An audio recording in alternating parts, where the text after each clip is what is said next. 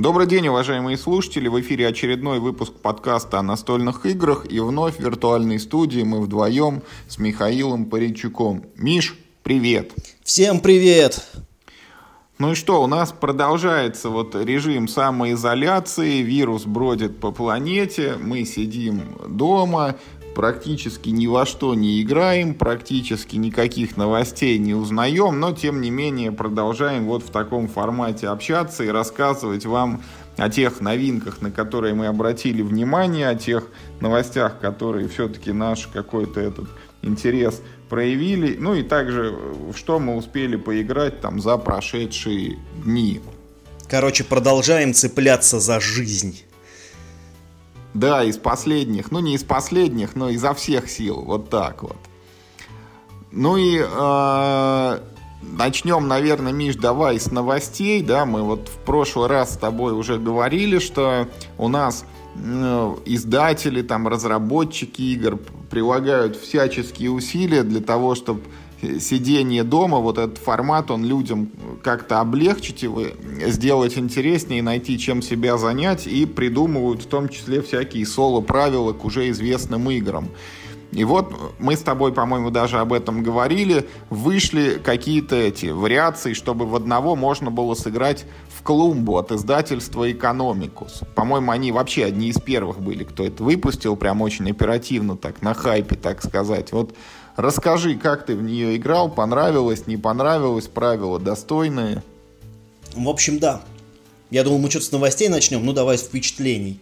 Действительно, всю прошедшую неделю я как ответственный человек максимально э, самоизолировался, э, максимально от всех дистанцировался, практически ни во что не играл, и на этой почве у меня чесались, э, чесались руки, мне хотелось потрогать картоночки, а поскольку в соло-игры я играть не очень люблю, думаю, блин, надо хотя бы для подкаста попробовать какие-нибудь соло-правила. У меня вот так, так оказалось, что из всех игр вот есть клумбы, для которых вот вышли соло-правила, а раньше не было. И надо сказать, что мне очень понравилось. Прекрасная вышла головоломка.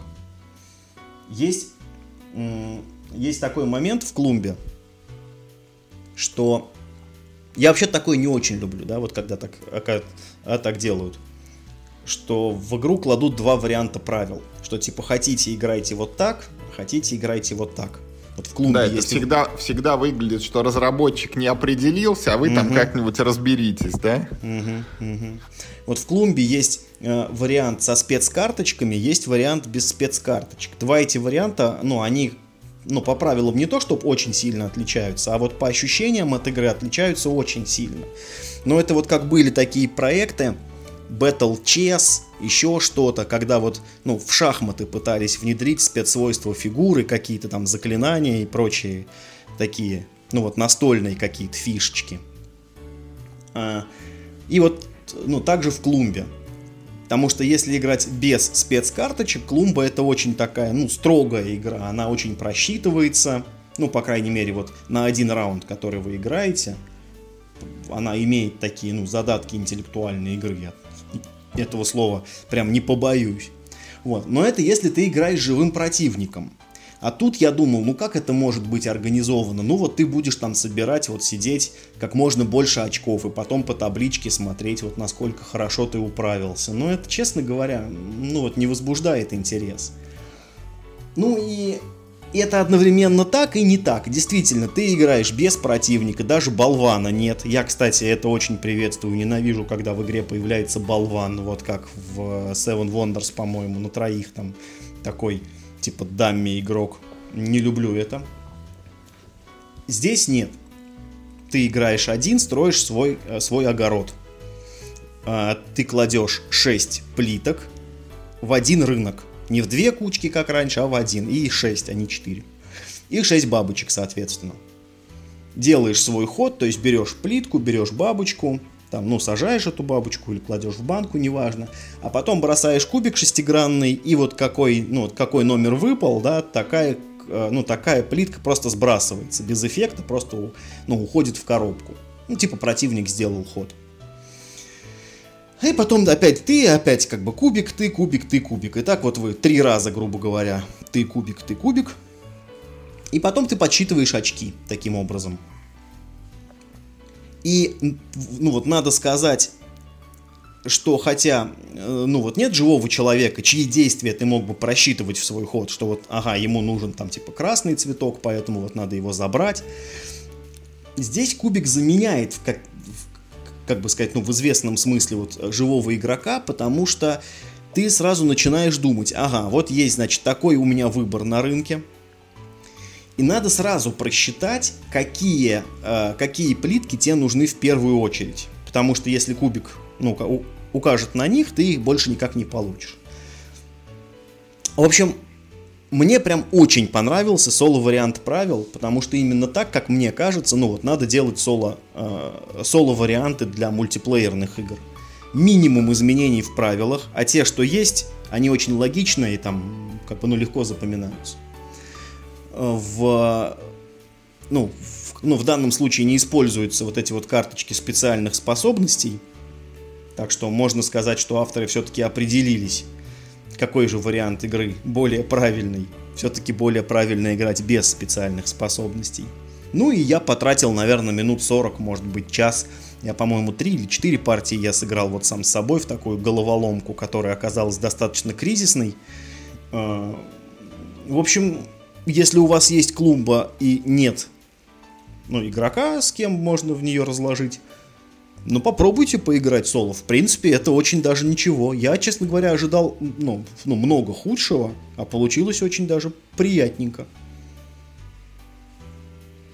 Слушай, ну здорово. Вот я, к сожалению или к счастью, еще до такого не дошел, чтобы вот пробовать соло правила игр, хотя, возможно, близок уже к этому, но тем не менее, вот буду иметь в виду, что клумбу, значит, можно пробовать. Можно только похвалить вот Федора Корженкова за то, что ну, так оперативно и так получается хорошо вот появились эти правила. Единственный момент, мне показалось, что я просто как-то забыл это проверить. Вот сейчас мне как-то это в голову пришло. По-моему, автор соло правил не тот, кто сделал ну, вот, э, саму игру. Ну, это совершенно ничего страшного, даже если ну, так-то да. придумал. Главное, чтобы было хорошо. Ну, а вот я тебе расскажу, вот э, в кон как бы новости про то, как играть уменьшенным количеством игроков, я тебе обратный случай расскажу, как играть большим количеством игроков. Вот есть такая игра Seven Wonders дуэль, да, исключительно дуэльная, рассчитанная на двоих человек. И вот совершенно случайно наткнулся на борт GameGeek на такое э, неофициальное дополнение фанатское, называется Seven Wonders дуэль Golden Age, то бишь золотая эпоха. И вот этот вариант, надо, кстати, сказать, что он вот просто прекрасно оформлен. Э, сверстана вот такая книга правил, которая таком же вот квадратном формате, как оригинальные правила к Seven Wonders дуэли, вот с теми же фонами, теми же шрифтами, с похожими заголовками, вот ну, выглядит очень классно. Вот так вот э, беглым взглядом не скажешь, что это сделал просто фанат, а не официальный издатель.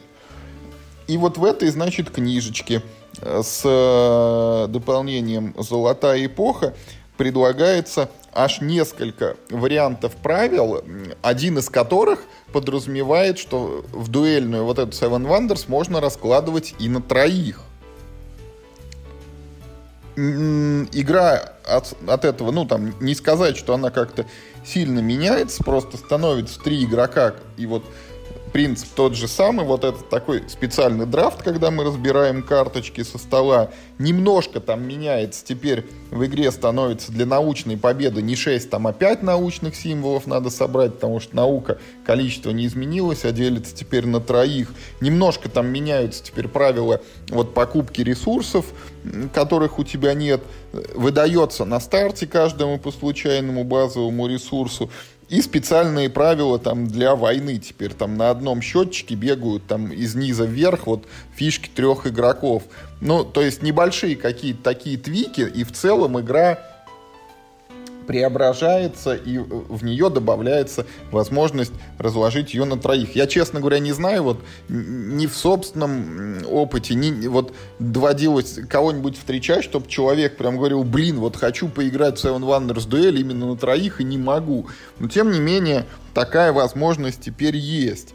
И э, в этой же вот э, книжечке «Золотой эпохи» есть еще несколько любопытных модификаций. Например, тут есть такой чуть ли не скоростной формат, когда ты играешь на время, и для него нужны еще песочные часы, которые отсчитывают ровно минуту. Вот для этого формата берется неполная игровая колода, а, то есть там выкидывается много карточек, показано, каких остаются фактически только те, которые можно строить по цепочке друг за другом. Все эти карты тоже выкладываются в такую специальную картину, она выглядит типа там ромашки или солнышко, кому как нравится. И вот с помощью часов надо очень быстро ходить. Если ты там не успел за тебя, противник имеет право сделать ход. Значит, и э, таким образом вот игра там супер ускоряется, и можно ее э, разыграть быстрее обычного. Ну и, наконец, вот расширенный вариант э, дуэльной игры тоже тут предлагают вот разработчик этого неофициального дополнения, которое заключается в том, что э, главное отличие, вот мы когда играем в Seven Wonders дуэль, просто мы играем сперва первую эпоху, потом вторую эпоху, а потом третью эпоху. А тут, значит, нам предлагают, что вы берете сразу все карты, и из них выкладываете на столе такую здоровенную конструкцию, которая включает в себя сразу три эпохи игра как бы становится немного более стратегичной и просчитываемой, потому что изначально уже чего-то там видишь и знаешь, какие карточки вскрылись во второй и в третьей эпохе. Более того, может получиться так, что ты вот с одного боку их начал открывать, и ты уже дошел, допустим, до фиолетовых карт третьей эпохи, но с другого края вот этой всей конструкции еще остались коричневые карточки, то есть ты можешь как бы и уже продвинутые, и какие-то базовые при этом захватывать. А, немножко еще меняется там правило как бы с чудесами, что они постепенно тоже открываются и становятся доступными.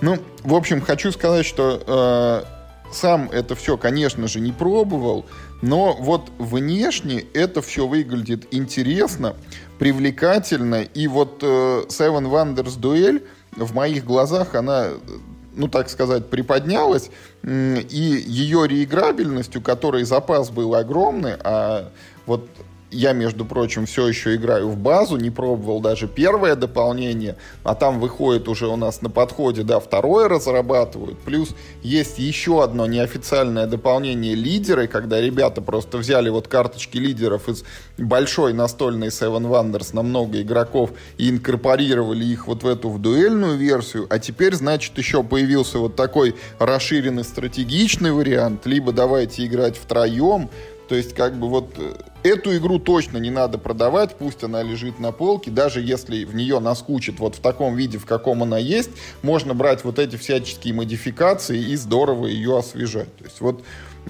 фанатам рекомендую прям обратить внимание. Думаю, что вот эти дополнения, они хоть и неофициальные, но должны быть интересными. Ну вот по вот поводу так. фанатского творчества у нас же есть вполне успешный опыт для Seven Wonders обычный, где Конечно. 5 или 6 фанатских дополнений существует, самых разных, там руины, что-то вот это мореплавание, какие-то религии, там еще что-то есть, я уж, я, я уже не помню. У них на борт Game Geek рейтинги-то вообще-то не очень высокие, я так посмотрел, 6-7, там, ну вот как, как так они это оцениваются. Но с другой стороны, вот ну, в доп с оранжевыми картами а, мореходства я и сам играл, и он действительно хороший. И он ну, не производит впечатления чего-то такого, ну, что сбоку пристроили, вот как-то совершенно ну, что-то чужеродного. Даже, наверное, официальные некоторые допы, они смотрятся более чужеродными, как вот эта Вавилонская башня, например, это эти пироги посредине поля. Или вот как мне сейчас пока, пока я еще не играл, мне кажется, Армада с этим отдельным полем, да, с, и с треками кораблей. Вот, а, ну, к Seven Wonders Duel все равно фанаты не так активно клепают допчики. И прикольно, что вот такой целый сборник вышел. А насчет того, что в нее стало можно играть втроем, ну, блин, я не знаю. Мне кажется, в этом был смысл, что она вот чисто дуэльная. Это же даже была первоапрельская шутка, помнишь? Э, ну, в Твиттере публиковали типа, типа обложку нового дополнения для Seven Wonders Duel Triumvirat. И что типа теперь на троих в нее можно ну, будет вот видишь, вот допом. как выясняется, это в каждой шутке есть доля шутки. Ага. То есть, э, как бы издатель на эту тему шутит, а игроки такие, нет, а я хочу. А мне будьте любезны, пожалуйста, на троих. Да, да, я... Мне хочется. Но вот мне заинтересовал больше, конечно, вариант, где все три эпохи выкладываются сразу, и можно до старших карт э, достроиться с одного бока раньше. Вот это, мне кажется, прикольно достаточно. Это, знаешь, это вот как ты играешь в цивилизацию, в какую-нибудь в первую или во вторую особенно, вот в ранние. И там у тебя зулусы какие-нибудь, там у них с одной стороны там ну, нет письменности, а с другой стороны военная ветка прокачана уже там до танков. И они неграмотные, но в танках. Вот тут, мне кажется, тоже такое Да, да, да. Слушай, а вот в эти вот, а в эти допчики инкорпорирован как-нибудь вот доп пантеон для Seven Wonders Duel? А, ты знаешь, там написано, что вроде бы с допом они работают, но вот там с, с оговоркой, что мы вот специально там много не тестировали. Вот так а, вот они понятно. говорят. У нас допа нет, да? Мы, мы с ним не тестировали. Просто в допе прикольные вот эти карты богов. Мне, ну, мне забавно было с ними играть. Такие супер эффекты, если ты сможешь ее заработать. Жалко, что этот доп, знаешь, это вот, ну вот допы, которые незаслуженно забываются. Угу. Как, как в пандемии. Этот доп с биотеррористом преснопамятный, который тоже, собственно, существует где-то там в вакууме просто так на страницах правил, а вовсе не на игровых столах. Также и про Пантеон, на самом деле, довольно мало кто упоминает. Все как-то вот голую базу гоняют. А Пантеон хороший доп. Мне, мне он, в общем, зашел. Ну, прикольные новости, прикольные. Ну да. Ну вот есть у меня еще одна новость. Она не очень как бы такая радостная. У нас 11 апреля не стало Джона Хорнтона Конвия. Вот, наверное, это имя мало что говорит нашим слушателям, но э, Джон Конвей, он известен как математик, э, совершил там ряд научных открытий, которые обычным людям, наверное, будут мало понятны. Но и вот что имеет отношение к нашему хобби, он придумал так называемую игру «Жизнь». Вот Game of Life она называется, не путать с That's Life.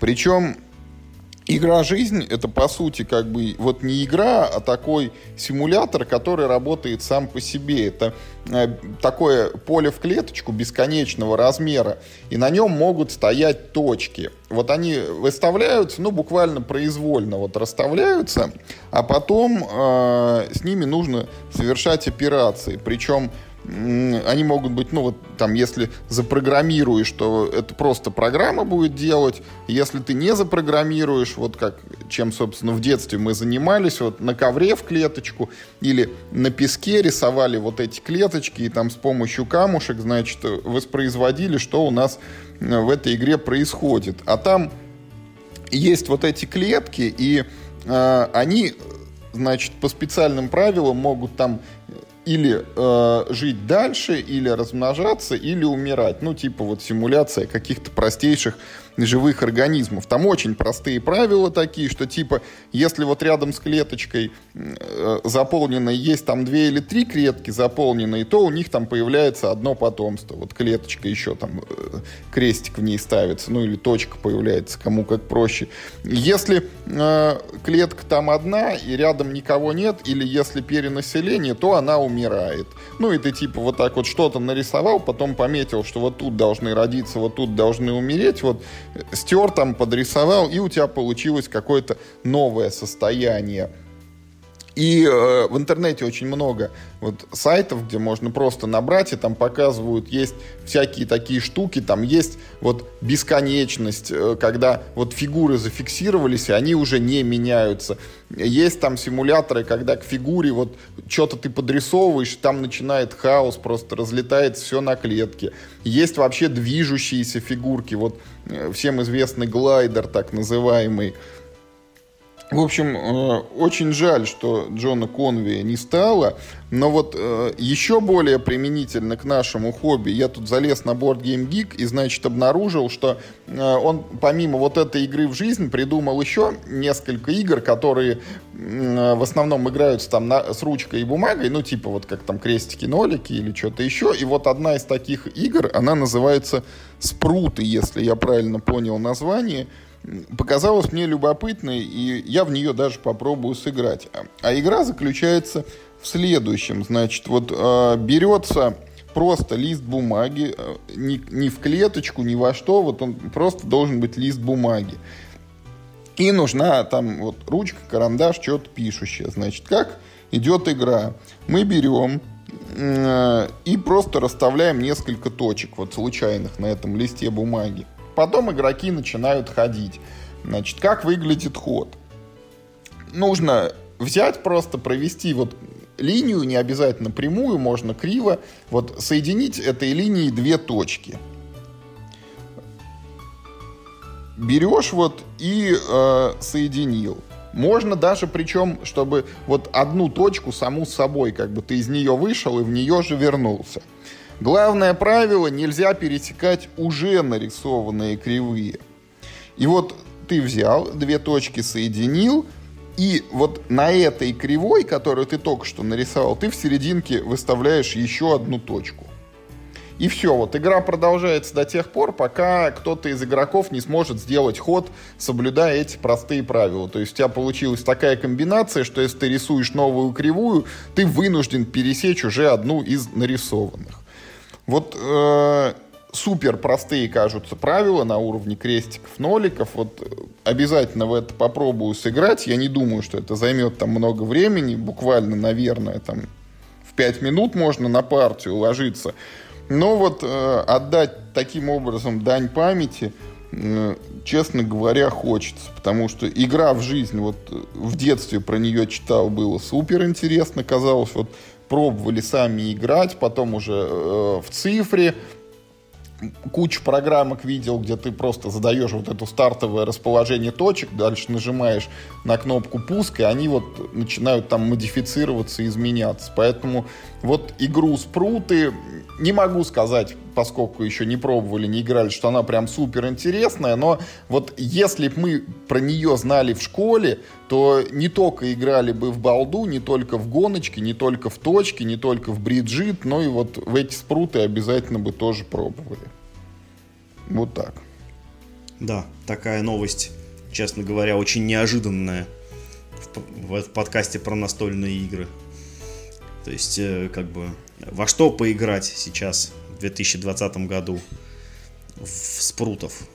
Ну, хотя бы, да, знак памяти. А игра в жизнь действительно интересная, много, много существует компьютерных симуляторов. Если, ну, вот вы никогда не баловались с этой штукой, я прям всем очень рекомендую, это довольно, ну, увлекательное занятие.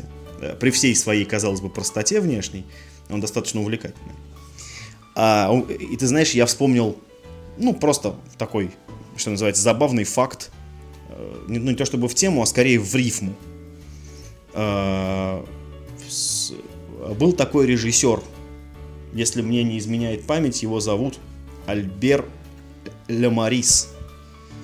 Э, он, он умер что-то что в районе 70-х годов и занимался тем, что снимал детские фильмы.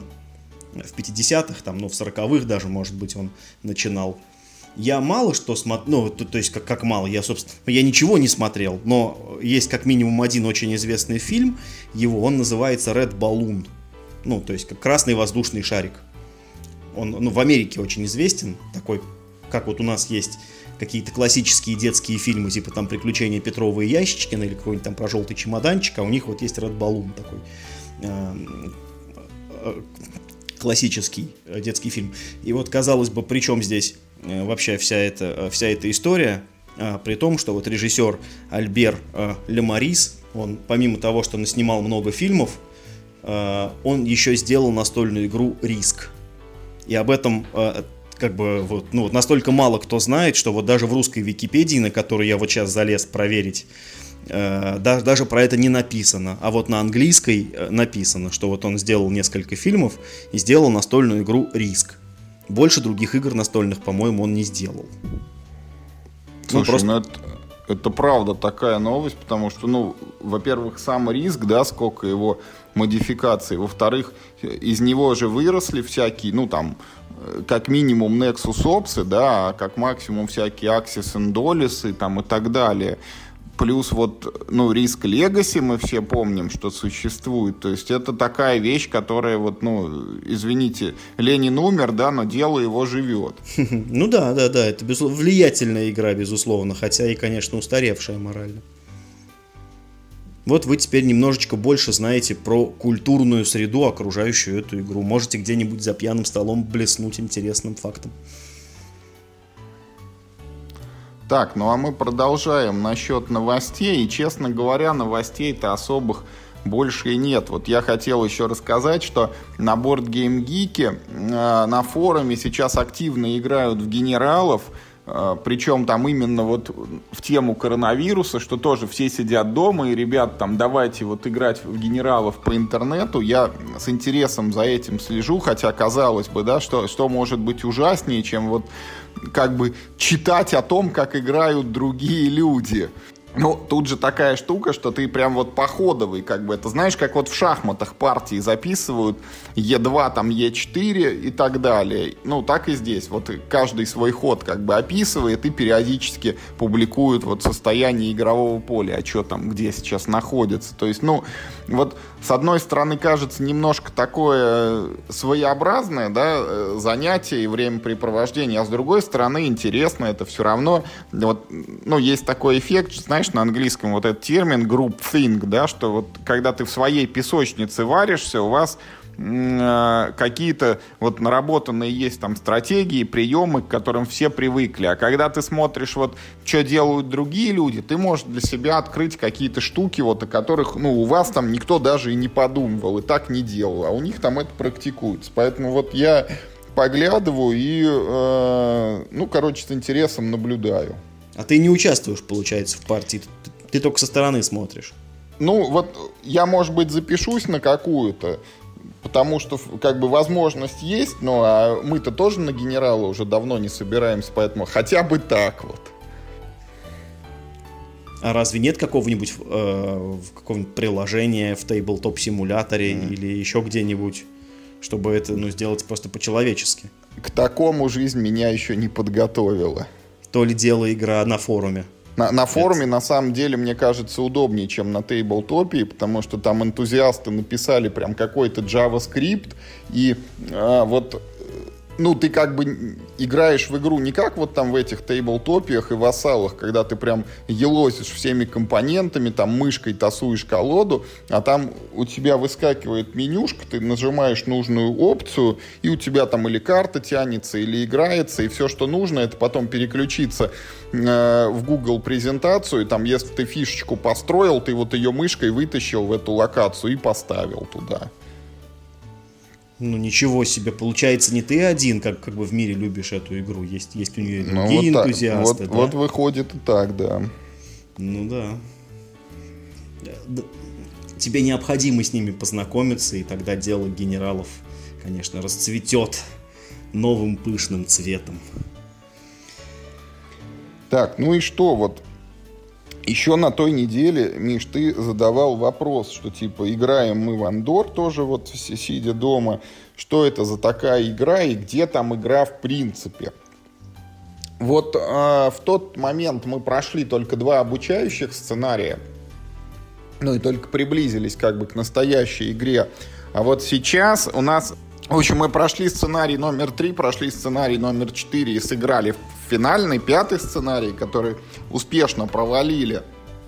Ну и вот я э, к этому моменту уже готов ответить на вопрос, чем вот э, мне нравится Вандор и где там игра. Подожди, подожди, подожди. Сначала ответь. Вот вы теперь прошли базовую коробку, получается, целиком, да? Ну, там же ну, 5, по-моему, сценариев. Пятый Или 6. прошли еще. Ну, 5, неважно, 5, ты, да. ты в любом случае уже видел все игрушки. Больше тебе игра, как бы, ну вот, ну, из базовой коробки ничего не покажет. Вот ты в нее еще будешь играть, вот, ну, вот именно в базовую коробку? Вот смотри, я тебе сейчас отвечу на этот вопрос, но все-таки Я тебе сперва расскажу вот свою мысль, потому что она прям в ответ ляжет. А, вот в базовой коробке есть фактически три вот таких полноценных сценария. Первый, второй, они чисто обучающие, мы их отбрасываем и не рассматриваем. А вот сценарий номер 3, 4 и 5 это полноценные сценарии, в которые ты играешь от и до. Э, их, в отличие от первого и второго, прям реально проиграть. То есть они тебе выдают челлендж. И э, конечно же, применительно к этим сценариям встает вопрос реиграбельности, да, вот на, насколько вот ты прошел сценарий, есть ли смысл садиться за него снова. Вот что хочу сказать, значит, э, в части реиграбельности, вот сценарий номер три кажется максимально реиграбельным. Э, это достигается за счет того, что там стартовая раскладка, такая случайная, как бы каждый раз она разная. В нем нужно там отыскать в середине сценария там ведьму, которая вот всегда валяется не пойми где на поле, и ты ходишь ее ищешь. И в ней есть еще финальный босс, который, ну, как бы драфтится случайно там одна из четырех версий. То есть ты можешь четыре раза в него сыграть, и у тебя будет там четыре разных босса в конце. А, и еще там есть у каждого игрока персональный квест в начале, там из небольшой колоды, из 10, что ли, карт, все себе по одному квесту тянут, то есть у тебя еще как бы и личный квест тоже, он там, ты можешь несколько раз сыграть, они всегда будут разные у тебя. Вот сценарий номер 4, в котором играется на обратной стороне поля, где герои отправляются в шахту и собирают там драгоценные камни – вот он, как мне показалось, не может похвастаться такой вариабельностью. Там нету каких-то финальных боссов. Там вся вариабельность это в том, что периодически пыщает огонь в подземелье и может тебя поранить, но тут как бы вот поранил плохо, э, не поранил хорошо, да, это вот рандом голый. Э, и сценарий номер пять, где появляется дракон, э, он такой, там есть несколько как бы инструментов, которые вот глобально сценарий идет всегда по одному и тому же сценарию, что вы там сперва бегаете, потом вылазит дракон, потом он начинает скакать по полю. Но там есть тоже какое-то промежуточное событие, которое в двух вариантах. Вот там две карточки, и ты на партию случайную берешь одну из них. Потом каждый раз, когда дракон куда-то летит, ты бросаешь кубик, и там вот, если выпал 1, 2, 3, то он вот так делает, а если 4, 5, 6, то вот так вот. То есть тоже как бы небольшая такая вариативность присутствует.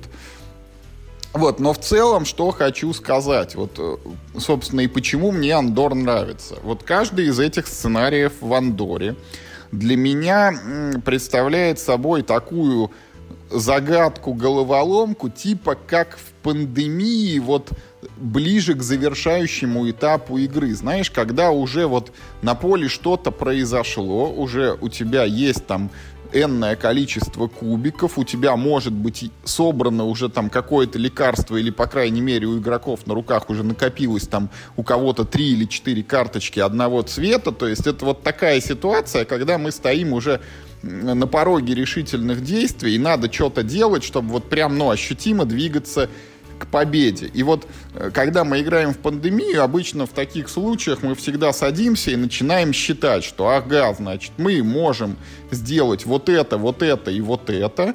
При этом у нас есть вот такие-то приоритеты. Вот тут есть три кубика, вот тут есть три кубика, вот тут есть три кубика. Нам бы их всех неплохо полечить. А еще у нас есть на руках вот такие карточки. Обменяться мы можем вот в этом городе, вот в этом городе и вот в этом городе. И давайте, мол, вот думать, как вот в таких вот стесненных условиях и при наличии многих водных, какой мы найдем оптимальный путь. Вот Андор для меня предлагает примерно то же самое. Он бросает э, в тебя со всех сторон множество водных, что вот тут есть замок, вот в него бегут монстры, их нужно убивать, замок нужно оборонять, при этом ты должен еще бегать по карте, найти там вот такой, вот такой, вот такой предмет, потом ты всегда знаешь, что монстры будут приходить все более страшные, поэтому ты должен скопить денег, сбегать в магазин, там прокачать себе атаку, чтобы быть способным сражаться с более мощными монстрами, а еще в конце придет босс, чтобы ты его мог убить, ты должен еще какие-то раздобыть артефакты, и тогда ты усилишься достаточно, чтобы бить не просто там обычных и усиленных монстров, но и победить босса. Вот, э, и чтобы как бы у тебя сценарий завершился успешно, ты фактически каждый ход должен вот очень-очень так тщательно, расчетливо сидеть, считать и говорить, ага, значит, я вот мне надо вот то-то, вот то-то и вот то-то. Самый оптимальный сейчас ход мне здесь. Вот я пойду сюда, сюда и сюда. Убью вот этого монстра, убью вот этого, а вот этого убивать не буду. Бог с ним, его можно пропустить, пусть бежит замок, ничего страшного, как бы это а, все можно допустить. И вот на этом этапе может произойти то, Миш, о чем ты говорил в прошлом нашем выпуске, что тут вступает значит, в силу рандомчик, что бывает так, что ты напал на какого-то слабого монстра, ты его должен убить там за, условно, один бросок кубика, а ты на него потратил три броска, там, соответственно, потратил не один час игрового вот этого времени, а три или четыре, неожиданно для себя вот на ровном месте замедлился, и, может быть, из-за этого и проиграешь. Но и на этот случай игре есть что предложить. В Андоре есть инструменты, которые делают так, что ты зависишь, конечно, от кубиков, но не очень так как бы и сильно. И даже к боссу можно, вот по-хорошему, если прокачаться, можно прийти так, что, ну, вот там только при каком-то супер критическом невезении, когда у босса там будут выпадать максимальные значения и всегда дубли, вот только при этом ты будешь сливать, а при остальных нормальном таком гауссовом распределении ты должен бы побеждать. Поэтому вот игра для меня, э, как решение вот этой головоломки в Андоре присутствует.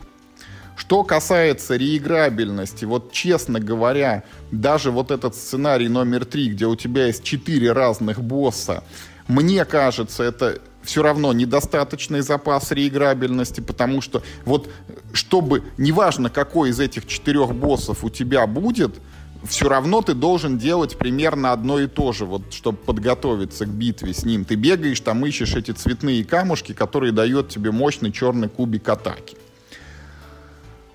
А, и вот третье, о чем ты изначально спрашивал, что вот мы сыграли в пять сценариев базовой коробки, будем ли мы к ней еще возвращаться?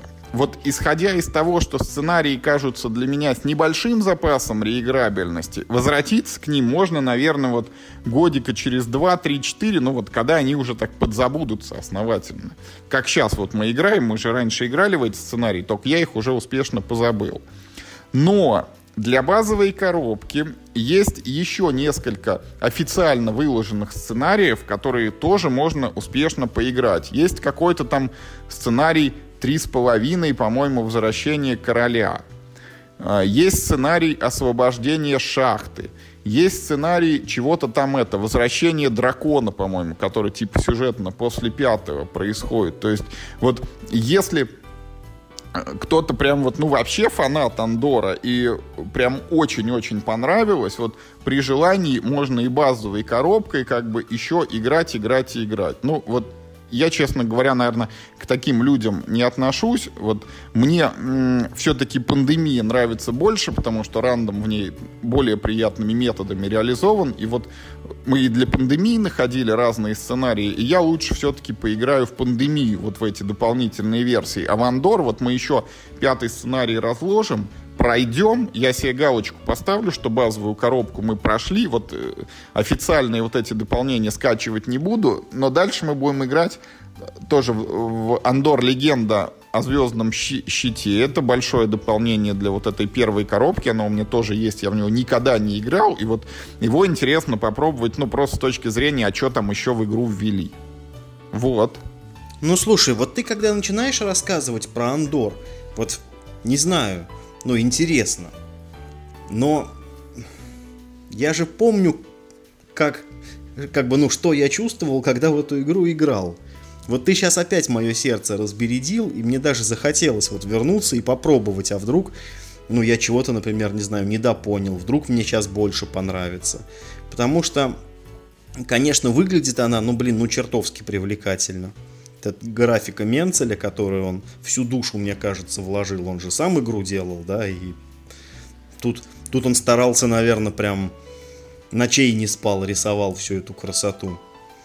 Может быть, даже, чем черт не шутит, как-нибудь я вдруг тоже решу, тогда поговорим. Но в целом, не знаю, все равно, а, мне, знаешь, вот мне немножко непонятно, когда выходит сейчас Fallout или выходит сейчас э, ужас Аркхема третьей редакции, все пишут мало, ну, типа, мало реиграбельности, да.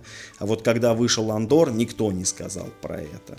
Но хотя я прекрасно помню, что вот на форумах э, люди обсуждали и прям сравнивали, э, сколько вариантов концовки у каждого сценария. И вот, да, один из них, ну вот ты сказал, что это третий, я тебе доверяю, он э, все остальные сильно удерживал ну, именно потому, что в нем были и такие карточки, и такие карточки. Всякие. Ой. Я, ну, короче так, я рад, что тебе нравится. Но, ну, блин. Но все равно, мне кажется, что игра, ну, немного, как бы ее время уже ушло. Она все, все что могла, она сделала. Она, она придумала систему, что, оказывается, можно ну, вот, игроков обучать прям по ходу по ходу дела, да, разрезав э, правила на абзацы, и эти абзацы, значит, на карточках напечатай, и вот у тебя практически уже такой, как бы, ну, режим обучения в игру встроен. Но сейчас, конечно, черт ее знает, зачем она кому нужна, и зачем ты на нее продолжаешь тратить время. Не вполне, я тебя понимаю, не вполне. Ну, тем не менее, я сыграю вот эту легенду о звездном щите. Еще у меня стоит на полочке поход на север. Это вторая часть Андора. И если вот мы ее пройдем, и я все еще не наемся, я и к третьей коробке найду и приступлю. Там, где это последняя надежда. А их три уже? Я что-то это... Я их отстал три, от жизни. И еще куча дополнений. Там новые герои, темные герои, там потерянные легенды, какие-то дополнительные сценарии официальные. Вообще их, ну так, нормально прям. Потрясающе. Потрясающе. Ну ладно. Может быть, там как-то и ну, механика может как-нибудь поновей, поинтересней, да. По крайней мере, вот в этом. Э, вот, ну, про море это какая коробка? Вторая. Вторая. Там вроде как поле уже такое, знаешь, на клеточке расчерченное. Ну, то есть, вроде как там свобода передвижения. Прям вот куда хочешь, туда и плыви. Вдруг. Посмотрим, посмотрим. Ну, вот про Андор я что знал, рассказал. Давай, э, Миш, вот ты что-нибудь расскажи. Ты, насколько я понимаю, Fallout недавно еще раз играл, да? Да, давай вот мы как раз в тему, э, в тему сравнения реиграбельности современных игр с, так сказать, с классикой. Кстати, вот помнишь, мы недавно обсуждали, какая игра классика, какая не классика. А вот Андор классика, по-твоему? Мне кажется, нет. Ну вот что-то да, вот ему как-то не Ты хватает. Знаешь, вот ему. и именно потому... Нет, не, то, не потому, что ему чего-то не хватает, а потому что, мне кажется, это... Ну, она такая вот то ли чересчур оригинальная, то ли вычурная вот этой своей системой сценариев. Ну, и я бы сказал, она еще достаточно хардкорная, потому что вот просто э, случайно взятый человек в нее не сядет вот так вот играть и точно не пройдет там вот эти полноценные сценарии, потому что там надо серьезно прям в нее погружаться. Классика это to Ride, Каркасоны, Колонизаторы, где вот любого там буквально маму, папу, бабушку усадил и все мы играем. Андор не так, он очень привлекательно выглядит, он такой крутой, яркий, но совершенно не детский, а серьезный вот внутри по наполнению. Надо же. Как говорится, никогда бы не подумал. Ну да бог с ним. Да, действительно, хочу, значит, ну, поделиться своими обновленными впечатлениями от Fallout.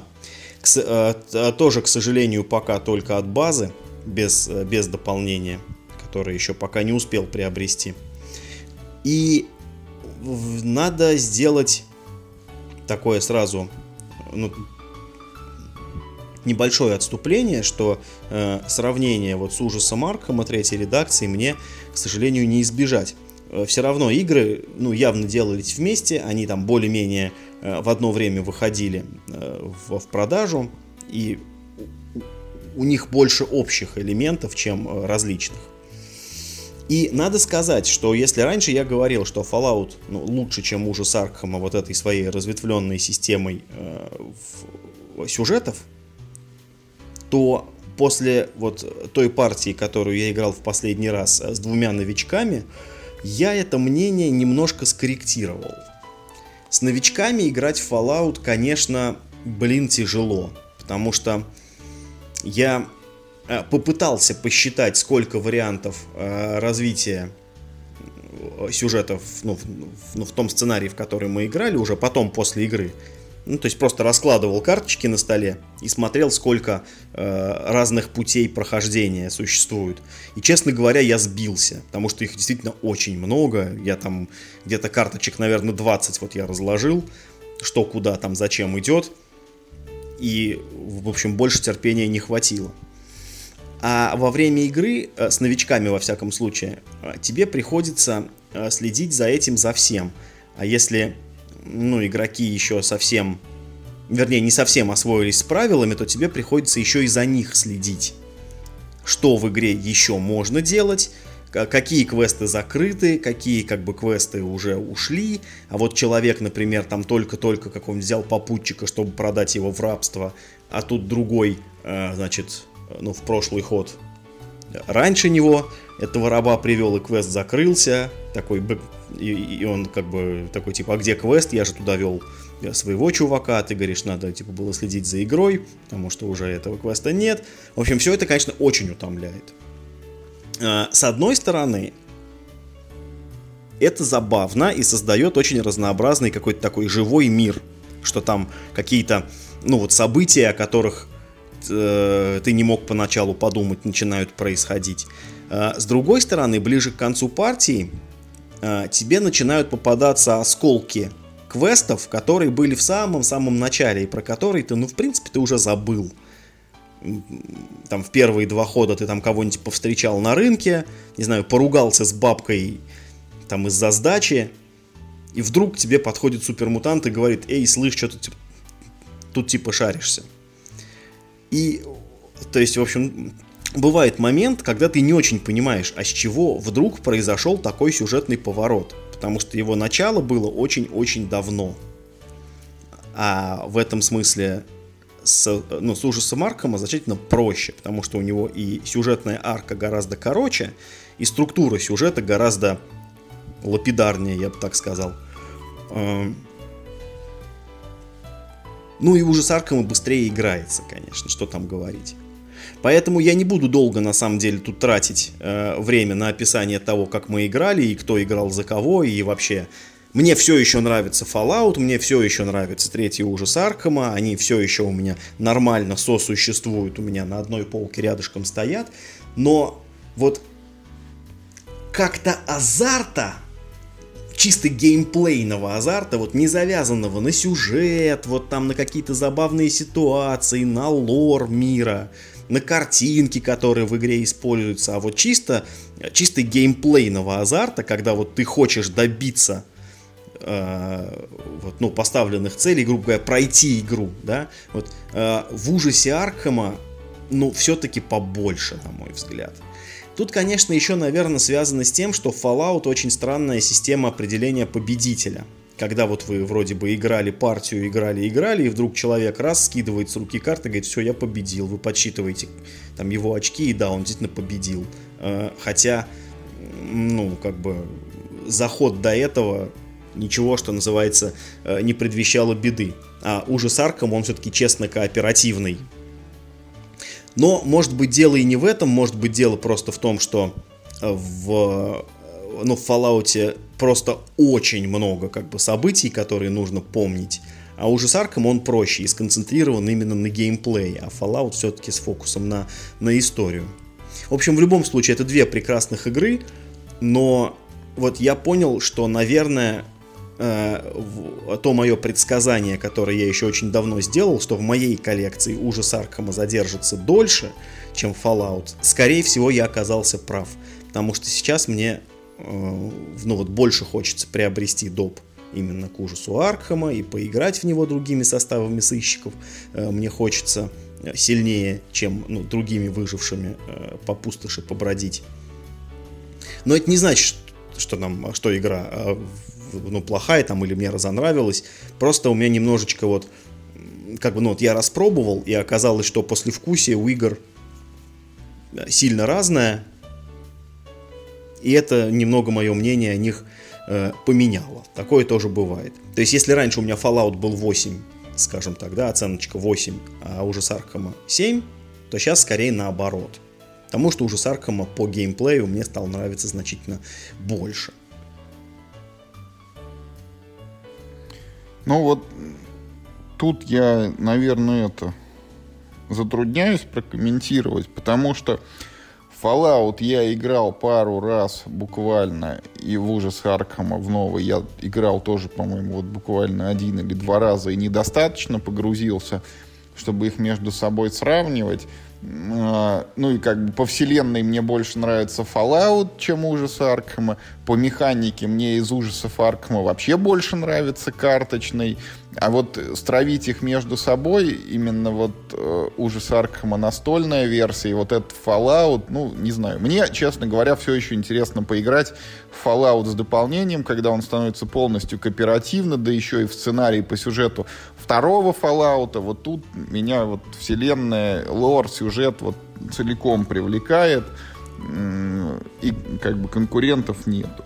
А ну, в долгосрочной перспективе не знаю. Ну вот я изучил на самом деле правила кооперативной игры для Fallout, ведь сейчас э, ну, в, в проекте еще и второе дополнение, которое все сценарии сделает с возможностью кооперативной игры. И надо сказать, что я-то думал, отличий будет побольше, а фактически они будут играться да примерно тем же самым образом, которым играется вот ну сейчас, только все будут играть за одну команду. То есть, если в, ну, в соревновательном режиме каждый игрок тайно играет за какую-то из двух команд, которые есть на поле, то в, в кооперативном режиме просто все в открытую играют за одну, и все знают, за какую команду они играют. А вторая команда, соответственно, отдана на откуп игре и там двигается автоматически. И я как-то подумал, что это, ну, как-то, блин, маловато. И такое сделали эм, ну, видимо, ну, вот для таких, как я, для кого этого маловато, э, сделали каждому игроку личную цель, которую тоже нужно выполнить, прежде чем игра э, закончится. Ну вот, возможно, э, ну, личные цели как-то вытащат ситуацию, потому что о них я пока ничего не знаю. У меня-то игры еще нет, это дополнение, да, с кооперативным режимом. Может быть, ну вот личные цели это вот та база интереса, которая держит, ну, держит интерес кооперативного режима.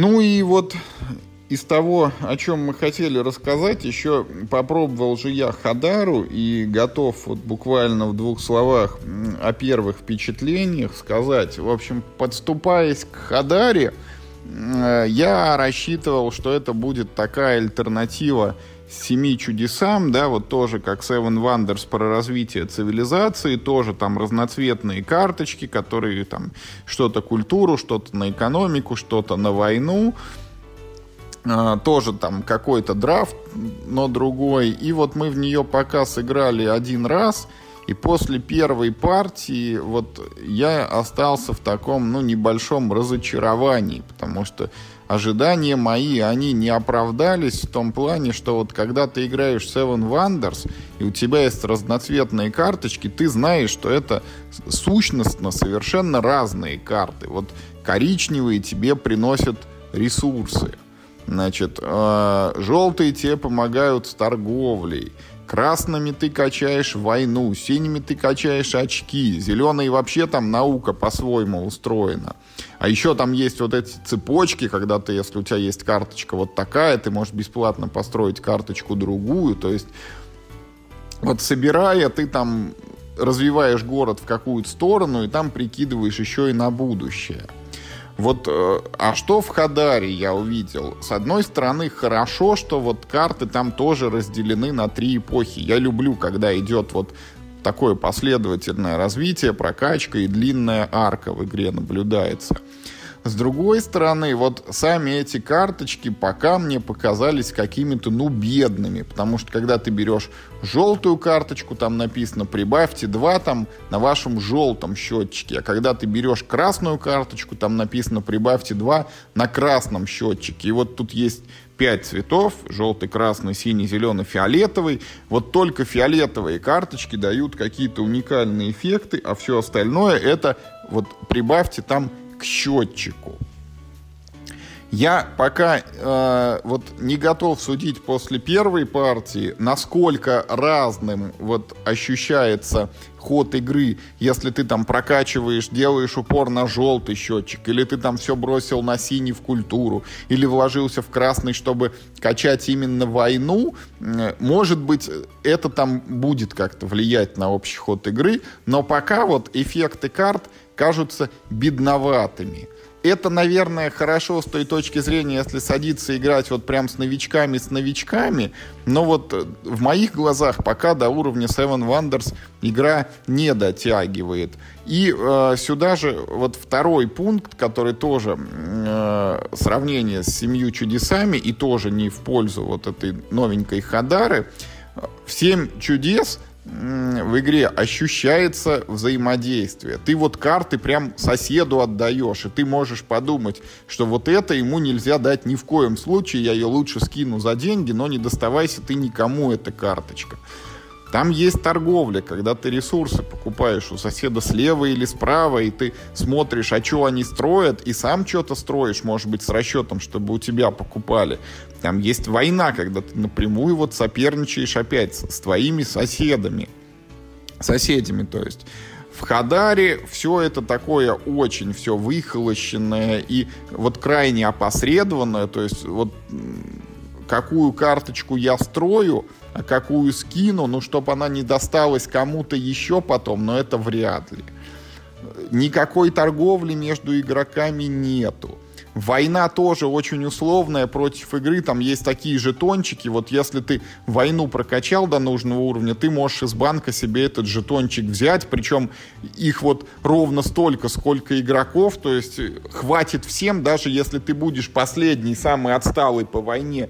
Но если ты ее все-таки прокачаешь, то твой жетончик, вот он, лежит как бы и тебя ждет. Это опять же, наверное, хорошо с той точки зрения, если играть вот совсем уж с новичками, но вот э, до уровня Seven Wonders в моих глазах снова как бы не хватает.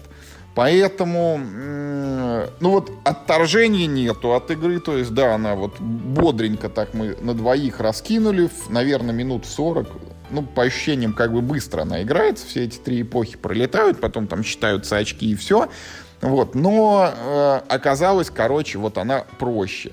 Я посмотрел уже на борт GameGeek, к ней есть какое-то там дополнение первое, где выпустили 48 карт, и это карты вот именно о чем я говорю, не просто плюс там 2 или плюс 3 к цветному счетчику, а еще там какие-никакие, но эффекты на них есть. Вот э, мне бы, конечно, хотелось играть вот с таким дополнением, чтобы было больше разнообразия и больше ощущений, вот, чтобы я знал, что в колоде, значит, войны будут свои вот эффекты, направленные именно на войну, а в колоде вот там экономики будут эффекты, которые будут помогать мне в экономике. Но не просто вот плюс, плюс, плюс. И а, еще в игре используется механика, которая знакома вот по Сплендеру или, может быть, даже по Ганимеду. Когда ты собрал несколько карт в одном цвете, тебе вот в дальнейшем ты получаешь скидку на этот цвет, и тем самым у тебя возникает как бы стимул вот прокачиваться именно в какой-то одной сфере, потому что чем больше ты карточек построил, тем дешевле тебе каждая следующая выходит. Тоже пока мы это не ощутили в полной мере, то есть, э, ви- видимо, там есть вариант качать там все по чуть-чуть, и там есть даже бонусы за это, когда ты получаешь, если у тебя там комплекты карт разных цветов. А есть, наверное, вариант, когда ты прям вот делаешь упор на какую-то ветку, и ее целенаправленно, планомерно прокачиваешь. Вот одной партии, конечно, недостаточно для того, чтобы это все осознать, как работает. Мы обязательно будем играть еще, потому что игра, вот несмотря на то, что я сказал, она в моих глазах там не достает до Seven Wonders, она точно неплохая, она лучше адаптирована на новичков, чем 7 чудес. И вот э, хотелось бы, конечно, уже как-то дождаться вот окончания этого режима сидения дома, чтобы попробовать ее не только на двоих, но и там на троих, на четверых, и может быть полным составом в пятером, потому что драфт тут тоже одновременный, как в Seven Wonders, то есть от количества игроков время партии прибавляться там не должно ощутимо. И вот э, полным составом интересно было бы сыграть. Вот. Но это, конечно, типичный случай, когда вот игра попала не в те руки. Вот я должен был с нее как бы начать. Я думаю, мне бы она э, гораздо лучше бы зашла, чем тебе. Ну, потому что вот все, все, о чем ты сказал, для меня не было новостью. Я правила изучал достаточно давно, как только она начала мелькать там на радарах по поводу, ну вот, так, на тему локализации, да. Э, я-то, в общем, все это знал. Я-то, в общем, к этому ко всему был Э, готов и этого ожидал. И даже более того, мне как раз это видится таким достоинством, потому что в Seven Wonders иногда случаются затупы, когда играешь с новичками, что означает какой значок. Там ведь нет никакого текста, да, ты начинают... А, у меня игра на английском, памятки тоже там не особо помогают. Э, и начинаются как бы ну, затруднения, а еще плюс, поскольку драфт ты не можешь в открытую спросить, а что это значит, да, а тут как бы все просто. Ты берешь карточку и прибавляешь себе на счетчике. Дальше. А, если ты говоришь, что уже есть первый доп, чего я, кстати, не знал, это означает только то, что э, ну, игра, во-первых, нашла, так сказать, да, своего игрока и нормально продалась, раз к ней доп сделали.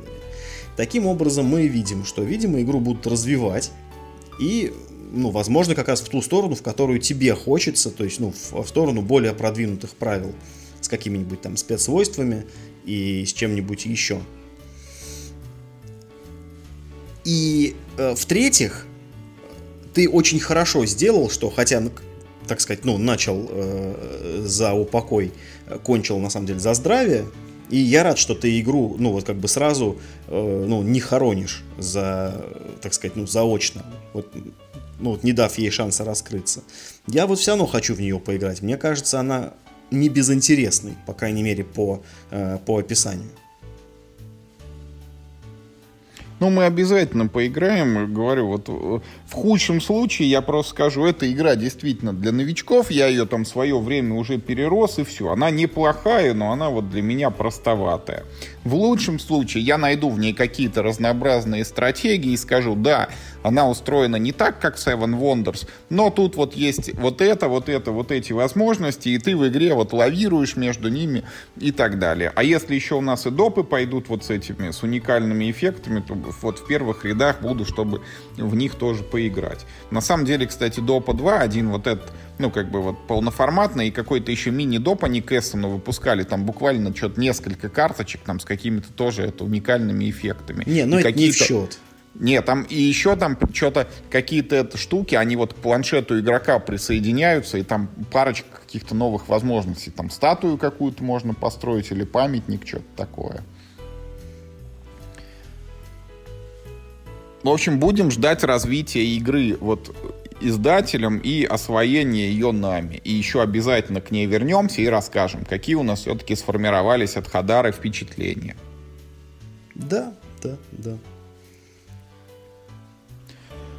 Ну что, на этом, в общем-то, сегодня все. Мы вот что э, хотели и что знали, мы вам рассказали в очередной раз попросим обратной связи. Уж вот, казалось бы, все сидят дома, занять себя нечем, но напишите нам какие-нибудь комментарии про наши вот эти подкасты, что вам нравится, что не нравится, что бы вы хотели услышать и так далее. Обратной связи мы всегда рады. Да, сегодняшний подкаст, может быть, был не самым насыщенным на события, не самым эмоциональным, но, к сожалению, сейчас такой период, что Настолки, конечно, немножко в кризисе. Не до них сейчас. Не до них не собраться, ни во что не поиграть, но, тем не менее, варианты какие-то находятся. Будем надеяться, что у вас обстоят дела лучше, что вы здоровы, не болеете, что у вас все вокруг, э, все ваши домашние любят играть с вами в настольные игры. Не болейте, не унывайте и играйте только в хорошие игры. Да. И будьте здоровы.